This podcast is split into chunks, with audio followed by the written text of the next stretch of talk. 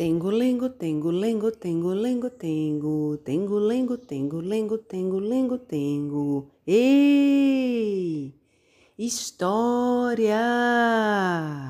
Quem quiser ouvir é só parar. Depois do plim, vai começar. Tengo lengo, tengo lengo, tengo lengo, tengo, tengo lengo, tengo lengo, tengo lengo, tengo. Ei! Nem muito longe, nem muito perto daqui, em um tempo distante, mas que foi logo agora, existia um homem que amava tudo o que vive: os pássaros e as árvores, os peixes, as pedras, a noite e o dia. Amava igualmente a alegria e a tristeza. Achava graça das brincadeiras das crianças, do modo como os homens se preocupavam em parecer sérios apreciava a força das mulheres, se enternecia com as rugas dos velhos.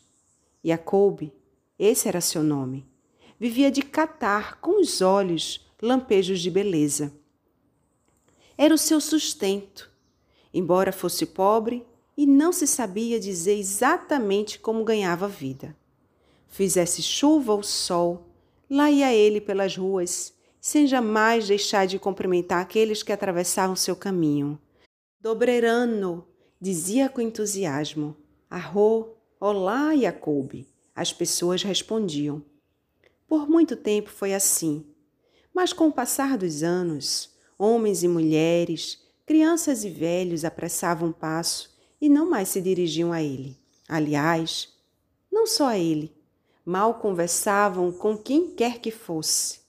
Jacob observava os moradores de sua cidade. Pareciam estar em busca do inalcançável.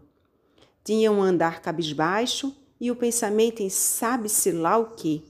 Não viam nada à sua frente nem olhavam seus semelhantes. Pareciam nunca achar uma brecha para um respiro sequer. Esse homem, que amava tudo o que vive, viu nascer diante de seus olhos um tempo sombrio, sem pouso, sem pausa e um tanto desencontrado. O pensamento desencontrado do corpo, as palavras dos ouvidos, os olhos da beleza, os pés do descanso, o sono dos sonhos, as bocas dos sabores. Isso não poderia acabar bem. Ele precisava fazer alguma coisa. Mas o quê? Jacob passava dia e noite pensando. Pensou em tocar um violino invisível no alto do coreto. Quem sabe vestir-se feito um doido com chapéus nos pés e sapatos na cabeça. Ou então, com asas de pano, cantar bonito feito o pássaro da montanha. Ele se animava e logo todas as ideias lhe pareciam descabidas e estapafúrdias. Talvez até fizesse as pessoas rir um pouco, mas não era o suficiente. Precisava de algo que trouxesse ternura e calor, como a sopa de bramboratska, que aquece as noites mais frias. Uma manhã, enquanto caminhava, ocorreu-lhe: e se eu lhes contasse histórias? Sim, ele conhecia muitas histórias. Ficaremos em roda. Por alguns instantes haverá silêncio, e quando eu disser era uma vez, algo acontecerá todos sairão melhores do que chegaram. Na certa, essas palavras destamparão os ouvidos e trarão um pouco de alegria e quietude para o espírito. Foi o que ele pensou. Foi o que o seu coração lhe disse para fazer. No mesmo dia, Jacob caminhou para a praça da cidade com um velho banco de madeira. Sentou-se e, feliz, proferiu ao vento. E de Nousacás. Era uma vez Passantes se reuniram para o escutar, mas logo foram embora. Isso nada tinha a ver com a competência de Jacob, que era um excelente contador de histórias. É que a pressa ainda corria dentro das pessoas. E não se cultivam bons ouvidos assim, de uma hora para outra. Era preciso ter calma. No tempo em que Deus andava pela terra, Lá estava ele na manhã seguinte, no mesmo lugar da praça, a plenos pulmões. Dessa vez, um pequeno grupo lhe emprestava atenção.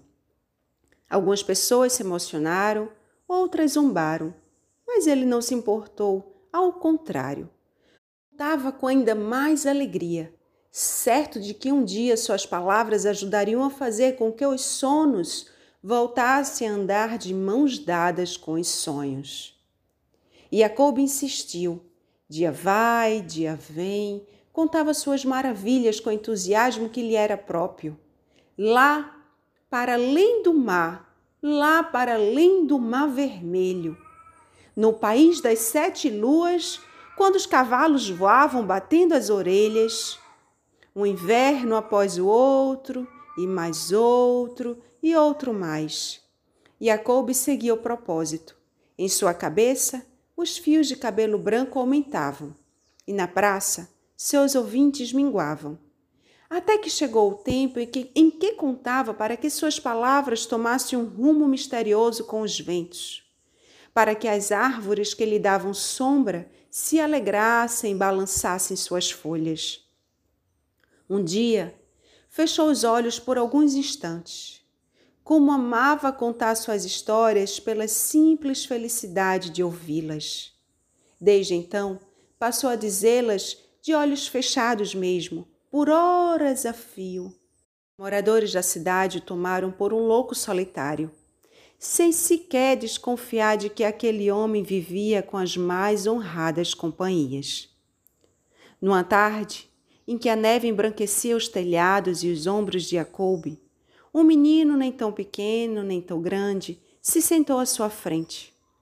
Com o rosto apoiado nas mãos, ouviu um belo conto. Ao fim, não resistiu. Puxou-lhe a manga do casaco e perguntou: Por que o senhor está aqui todos os dias contando histórias para ninguém? Jacob abriu os olhos. Um sorriso iluminou seu rosto. Conto histórias porque sem elas não respiraria. Conto histórias porque estou vivo. Conto histórias porque elas me mantêm de olhos, ouvidos e coração abertos. Conto histórias para ser. O menino e a Cube se olharam.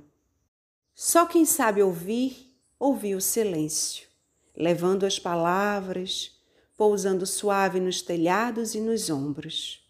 Só quem sabe ver, viu a neve derreter.